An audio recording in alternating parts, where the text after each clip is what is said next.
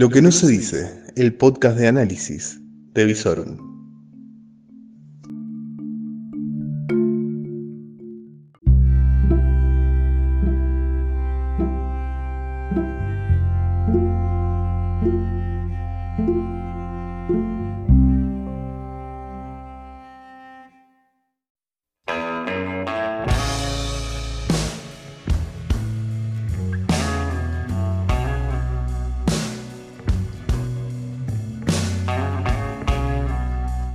Pero muy buenas noches, soy Lucas Arzamendia y esta es nuestra cuarta noche de distanciamiento social.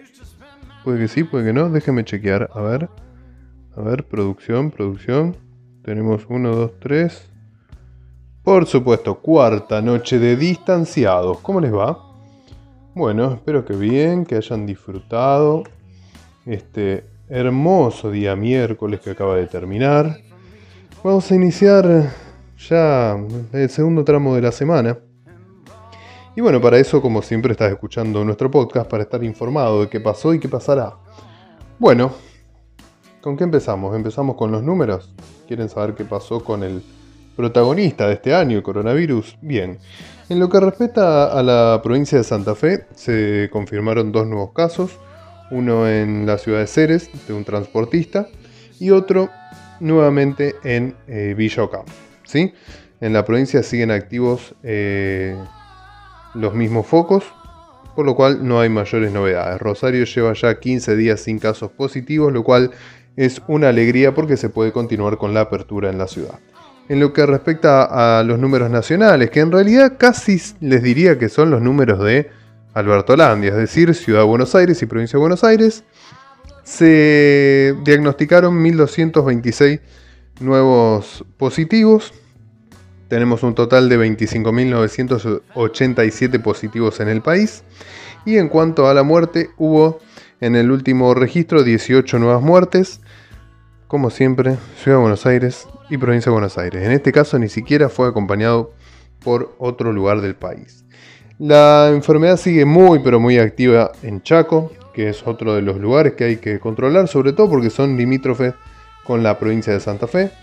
Neuquén y Río Negro también. Salta presentó tres casos, hay que ver qué es lo que está pasando en el norte, que hasta el momento estaba desactivado. San Juan tiene un nuevo caso y Santa Fe tiene, como ya habíamos dicho, dos nuevos casos.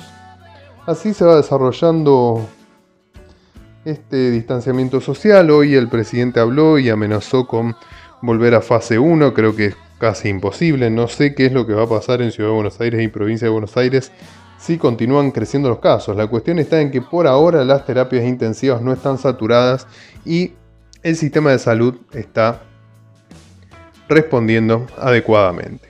Que básicamente es lo que debía pasar luego de la cuarentena. El problema fue que en la cuarentena no salieron a buscar al virus. Ese fue el gran error en la cuarentena. En la cuarentena se hizo bien de preparar lo máximo posible lo que la Argentina y su estado y sus fondos le permitían. Y después había que salir a buscar el virus para aislar a la máxima cantidad de pacientes activos de manera tal de que cuando se empezara a abrir eh, la cuarentena no se reactivara la enfermedad. Bueno, eso en eso fue lo que falló el Estado argentino en sus tres niveles en Provincia de Buenos Aires y Ciudad de Buenos Aires. Por eso es que vemos lo que vemos en esos lugares. En cuanto a la ciudad, bueno, tenemos que celebrar nuevas habilitaciones, que básicamente es lo que te contábamos ayer. Lo que sí fue una novedad el día de hoy es que los comercios mayoristas y minoristas en la zona céntrica van a poder abrir desde las 11 de la mañana a partir del martes que viene y hasta las 19. Y los sábados de 9 a 18 como ya estaba ocurriendo en los barrios. Em, bueno, sigue el tema de las peluquerías con nuevos horarios y después no hay mucho más que contar. Bueno, abren los lugares de coworking, obras sociales, entidades sindicales, guarderías náuticas, todos con los protocolos establecidos. Eh, y las salas velatorias que desde mañana van a tener un límite de 10 personas simultáneas en los velorios, cumpliendo siempre una distancia social que me parece muy graciosa la medida. 2,25 metros. 2 metros es poco, 2 y medio es mucho. 2,25 el distanciamiento necesario. Y bueno, así va pasando lo que tiene que ver con respecto a la enfermedad como para empezar a entregarnos a lo que es la principal noticia de estas horas que es el tema Vicentín. Bueno, el tema Vicentín luego de la movilización del día de ayer, la sorpresa del gobernador con el anuncio, el pataleo del ministro Costamaña. En el día de hoy hubo sí novedades en el gabinete provincial porque se le aceptó la renuncia al ministro Parola y estaría tomando su lugar la secretaria Martorano, estaría asumiendo como ministra, que venía haciendo un muy buen papel en la comunicación de la pandemia. Veremos si tiene algo más para ofrecer a la cabeza del ministerio. Pero bien, el tema Vicentín. El tema Vicentín arrancó mal. La decisión fue tomada por, ya sabemos, la Yatola Cristina. Se la comunicó al formal presidente Alberto Fernández y el formal presidente la comunicó. A partir de allí empezó a recibir las consecuencias. Una ciudad, dos ciudades en realidad muy afectadas en el norte de Santa Fe que eh, hicieron oír su voz parte de la ciudadanía en contra de esta decisión la empresa misma que hizo presentaciones judiciales, el gobernador, que si bien públicamente dijo que estaba de acuerdo con la decisión, puertas adentro está muy pero muy enojado porque no se lo consultó, no se lo invitó al, al anuncio. También pasó lo mismo con muchos legisladores del propio oficialismo nacional que no estaban enterados y estaban haciendo otras gestiones, porque hasta el lunes, hasta que se anunció la cuestión de la expropiación, lo que se venía gestionando era un rescate de Vicentín, al estilo de lo que hace de alguna manera, por ejemplo, Alemania con Lufthansa. Lufthansa en una, una aerolínea aerocomercial, en una situación muy pero muy complicada, necesita un rescate. Bien, ahí va el Estado alemán, rescata, pone plata europea, y como contraparte se queda por ejemplo con el 25% de las acciones, pero entre las cláusulas del préstamo está que el Estado alemán no se mete en lo que son las decisiones empresarias, por ejemplo. Es bastante diferente a una expropiación, me parece, ¿no? Bueno, es más o menos la diferencia entre Argentina y Alemania. Cuestión. Gestión va, gestión viene, llamados telefónicos, reuniones, eh, se establece un puente entre la familia Vicentín y el presidente de la nación, llegando ya a la decisión de que mañana el, uno de los directivos de Vicentín, el señor Nardelli, señor, vamos a dejarlo ahí lo de señor, se va a juntar con el señor presidente en el día de mañana. Según dicen versiones muy pero muy fuertes, la decisión de expropiar que había tomado la Yatola Cristina hay muchas posibilidades de que se revierta y que se vuelva a convertir esta cuestión en un rescate de la empresa, con una intervención por parte del Estado Nacional para preservar los activos, muy probablemente una intervención que tenga dos etapas, primero de 90 días y luego de 120 días más, para luego terminar tal vez con alguna participación en el paquete accionario del gobierno nacional, seguramente con alguna silla en el directorio, pero conservando los títulos de propiedad en manos de sus actuales dueños. ¿Sí? Es decir, un rescate, un saneamiento del pasivo, pasar esta dura situación financiera a la cual se vio involucrada la aceitera Vicentín, sobre todo después de, de lo que fue la devaluación del 2018. Y sobre todo esto porque, a ver, hay algo que hay que entender. Esta cuestión viene a ser como las nuevas series americanas, ¿vieron? Que son series en donde ya no hay buenos y malos. Hay malos y peores, y vos simpatizás con uno o con otro. Punto. La realidad es que del lado de Vicentín no son ningunos santos, tienen algunas maniobras poco claras, entramados societarios con el exterior, con otras empresas. Cuestiones aportes de campaña al gobierno anterior, al oficialismo actual. Porque sí, señores, el empresariado es siempre oficialista y Vicentín, si bien es cierto algunos de sus directivos coquetearon mucho y con mucha simpatía con el gobierno anterior y se hicieron aportes de campaña, Vicentín también aportó a campañas del peronismo local durante muchos años y algunas campañas de diputados nacionales actuales también del oficialismo nacional. Entonces, ¿para qué rasgarnos las vestiduras? ¿Para qué ir a una discusión muy larga, aparentemente, gracias al, al apoyo que sintió en su posición originaria, Alberto Fernández, gracias al levantamiento de cierta parte de la ciudadanía de las ciudades de Reconquista y Avellaneda, a la crispación que surgió en las diferentes organizaciones empresariales, lo golpeada que se vieron las acciones en la bolsa, la reacción de la oposición y la posibilidad de que esta escalada pudiera convertir a Vicentino en una nueva 125, terminan fortaleciendo a Alberto el negociador. Entonces, muy probablemente Alberto llevará a la mesa de la Ayatola una opción para firmar la paz con el sector privado, quedarse con una partecita de la empresa, con un director, un proyecto más modesto, sin palabras fuertes que al mercado no le gustan como la expropiación y reconducir todo esto a un proceso pacífico que dejen bien parados al fallido despertador de gigantes Omar Perotti, al mundo empresario y al mercado en general, sobre todo para no meter ruido en algo que está concluyendo sobre fin de esta semana que es la renegociación de la deuda, donde tendría que estar toda la energía del gobierno y no en estos disparatados proyectos, trasnochadas decisiones de una yatolá perdida, que lo único que pretende es meterle ruido a una administración que puede llegar a perder el sello que ella le quisiera dar.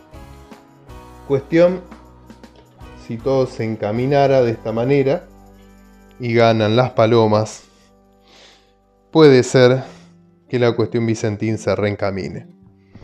Igualmente está por verse. Veremos si la Yatola da el visto bueno a esta operación o insiste insiste en la cuestión de la expropiación. Va a haber tiempo, veremos qué pasa. Para finalizar, porque no, no, me gusta explayarme sobre tantos temas en un solo podcast, para que si nos vemos mañana seguro. Eh, es algo que ya venimos hablando y no podemos dejar de hablarlo. ¿Saben por qué? Porque hoy cuando iba para el trabajo, mi otro trabajo, mi oficina, veía a la gente tosiendo, estornudando, ojos irritados. Y uno dice, Chan, el coronavirus está por estallar en la ciudad de Rosario. Pero no.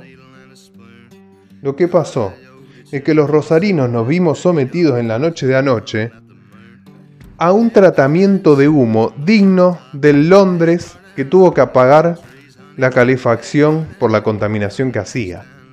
Allá, por, por uno de los primeros mandatos de el primer ministro Winston Churchill antes de la Segunda Guerra Mundial.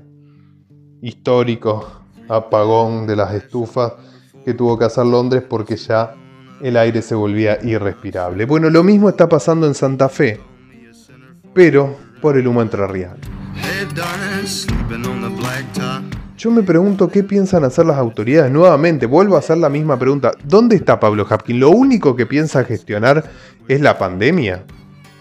Pregunto. ¿El, ¿El gobernador se enteró del problema que tiene Rosario? Pregunto, ¿los ministros de Medio Ambiente, tanto provincial como nacional, señor Recalde, ¿dónde está? Plan Nacional del Fuego, contaminación. ¿Piensan hacer algo? ¿Alguien piensa gobernar la Argentina más allá de proyectos trasnochados de una yatolá perdida y de una pandemia que atropelló al país y está a punto de dejarlo en coma 4 a nivel económico? ¿Alguien piensa gestionar los problemas de la calle? Digo, porque la gente está preocupada por otros temas que no son los que ocupan hoy por hoy la agenda política. La gente no está preocupada por las listas, como ya hay varios preocupados por las listas del 2021. La gente está ocupada con el tema de la pandemia, toma sus recaudos, pero está muy preocupada por la cuestión económica. El rosarino está muy preocupado porque no sabe si sobre el fin de esta semana va a seguir teniendo transporte público porque el intendente todavía no ha sabido armar una respuesta a la altura de la crisis que estamos viviendo por la pandemia y que impacta en el transporte urbano. ¿Alguien va a atender eso? ¿Alguien va a atender el humo que está ahogando al rosarino? Esos son los temas que le importa a la gente. ¿Alguien se va, a, a ocupar de la ola de inseguridad que hay en la provincia de Santa Fe? Tanto en la capital como en Rosario, donde las balaceras contra los frentes son moneda corriente y los homicidios ya una nota de color en los diarios color rojo, rojo sangre. Digo, ¿qué hace falta para que se despierten? Sí, sí, sí, estamos todos muy ocupados y preocupados por la pandemia. Ya eh, sabemos que nos tenemos que lavar las manos, mantener distancia, barbijo, cronogramas, protocolos, etcétera, etcétera, etcétera. Pero no todo es pandemia hay problemas reales en la calle que piden a gritos una solución. La inseguridad, la contaminación por los fuegos de las islas, la falta de agua en el río que no sabemos cuándo va a terminar de repercutir en la provisión de agua potable en Rosario. ¿Cuándo los aledaños a Rosario van a tener un servicio de agua potable digno? Digo, porque Funes, Roldán y más allá, a escasos 15-20 kilómetros del río, todavía penan por tomar agua de la canilla y tienen que estar comprando agua. ¿Cuándo se van a ocupar de la agenda de la calle? ¿Cuándo? Digo, porque no es algo nuevo. No es que ahora, porque el coronavirus, bueno, se retrasó todo. No, no, no, no. Se viven ocupando de una agenda imaginaria en donde nunca hay soluciones reales a los problemas de la gente. Ahora salimos de esta pandemia, salimos, Dios quiera que salgamos pronto. ¿Y plan económico para cuándo? ¿Visión de desarrollo y progreso para cuándo? ¿El gigante cuándo se despierta, Omar? El orden y la paz. ¿Cómo y cuándo? Están todos en deuda los ejecutivos y dejen de poner la pandemia de excusa. Tienen, que, tienen una, un organigrama lo suficientemente amplio en los gobiernos y en los ejecutivos como para atender más de un tema a la vez. Es cierto, los recursos son escasos y hay algunas cosas que requieren recursos para su solución. Bien, hay otras cosas que lo que requieren es pensar y laburar, cosa a la que muy pocos dirigentes son adeptos. La solución del tema del incendio de las islas requiere laburo y decisión política. No hay decisión política en el gobierno nacional que le chupa un huevo todo lo que esté fuera de la Panamericana. Si no, pasa en Alberto Holandia, a nadie le importa.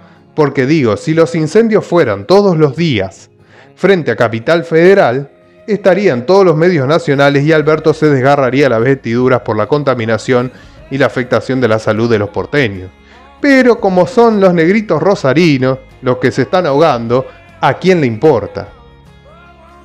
Recalde sigue cobrando el sueldo de ministro de... Perdón, yo le estoy cargando las tintas a Recalde y no es Recalde, es este chico, otro joven, que ahora no me sale el nombre, hijo de desaparecidos y todo. ya, ya lo estoy googleando para dar en la tecla del nombre porque no es Recalde, perdón. Recalde es otro inútil que está haciendo otras inutilidades y seguramente cobrando un sueldo público, pero no en este tema. ¿Qué están haciendo, por ejemplo, los defensores del pueblo? Esa figura nefasta, coctelera de ñoquis. ¿Qué están haciendo? ¿Hay alguien que se le haya ocurrido activar la ley 10.000? ¿Ir a hacer una presentación, una acción de amparo? ¿Qué pretenden? ¿Qué quieren? Que haya un asmático muerto por el humo. No sé qué están esperando. ¿Solamente con muertos se mueve la política? Digo, porque parece que ya ni eso. Porque la inseguridad ya ha dado bastantes muertos. Y no hay nadie que se esté ocupando de la seguridad en Santa Fe ni en Rosario. Pablo, ¿qué pasó con lo de la GUM? ¿No habías tomado la decisión de disolverla? ¿Qué pasó? ¿Te apretó el sindicato? ¿Tan blandito sos? Digo porque creo que la ciudadanía estaba detrás de esa decisión. Porque todos sabemos que la GUM es carísima y no sirve para nada, salvo para engrosar las arcas del sindicato, por supuesto. ¿Hasta cuándo? ¿Hasta cuándo? Esa es la pregunta que empieza a surgir a medida que baja la espuma del coronavirus. Juan Cabandier, ministro de Medio Ambiente de la Nación. Cabandier, ¿qué está haciendo por los santafesinos? Nada. Eso sí, desde el 10 de diciembre está cobrando su sueldo de ministro. Sí, sí, sí. No hace falta plata para esto. Hace falta decisión política. Pero si hay algo que está claro es que la dirigencia no tiene la más mínima decisión de ocupar un ápice de su tiempo en solucionar problemas reales de los que día a día te afectan a vos, a mí y a tu familia. Así estamos, distanciados y rodeados de inútiles. Bueno, bajamos un cambio, bajemos un cambio. Bajemos un cambio, viene el día sábado y por lo menos el clima está acompañando en lo que es esta semana. Estamos teniendo jornadas muy agradables. Una vez que logramos que se corra el humo y la niebla que encima mantiene el humo sobre la ciudad, sobre 10 y media, 11 de la mañana empiezan jornadas muy pero muy lindas. El día de mañana vamos a tener una máxima de 21, mínima de 9, pero va a ir subiendo rápidamente la temperatura para dejar una jornada muy pero muy agradable para disfrutarla. Por ahora tenés el bondi para ir al laburo. Yo te diría que por las dudas recibes, revises las ruedas de Anacleta, no vaya a ser que tengas que volver a recurrir a ella para ir a trabajar. Si tenés la moto, bueno, a mantenerla con la nafta cargada porque el colectivo no te va a salvar. Y si tenés el auto, sos un privilegiado a seguir disfrutando. Buen clima para mañana, por ahora con colectivos. Y bueno, la clase dirigente es la que supimos elegir. Cualquier cosa, nos vemos en las urnas la próxima elección. Si es que surge alguna opción como la gente, ¿no? Pero bueno, ya saben. Como les digo siempre, esto podría ser peor y no lo es. Y así, tan mal como se ve, también pasará. Como dice nuestra filósofa de cabecera, como te ven te tratan, si te ven mal, te maltratan, así que más vale mañana, te levantás y con con una sonrisa, aunque no se vea con el barbijo, afrontar el jueves. Nos vemos mañana, por supuesto, a distancia prudencial.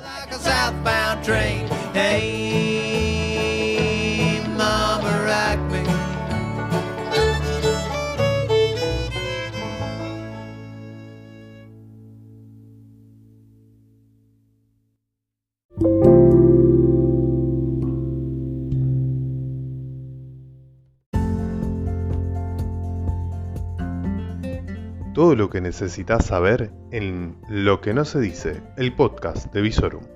Y podés seguirnos en todas nuestras redes, www.visorum.online, en YouTube como Visorum, en Instagram y en Twitter como Visorum OK. Todo el día informado a través de nuestras redes. Lo que no se dice.